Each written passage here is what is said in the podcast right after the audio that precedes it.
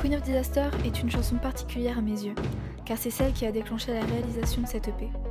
Elle aussi a connu plusieurs aventures dans sa création, à croire qu'elle portait bien son nom. Avec elle, j'ai découvert le monde de la musique, mais du côté producteur. Mais cette chanson parle des difficultés à se sortir d'une relation toxique et malgré tout intense. Se libérer de ses liens et faire le premier pas vers la paix intérieure, même si cela doit vous laisser meurtri, brisé ou solitaire. Cette chanson clôture l'histoire de Troublemaker.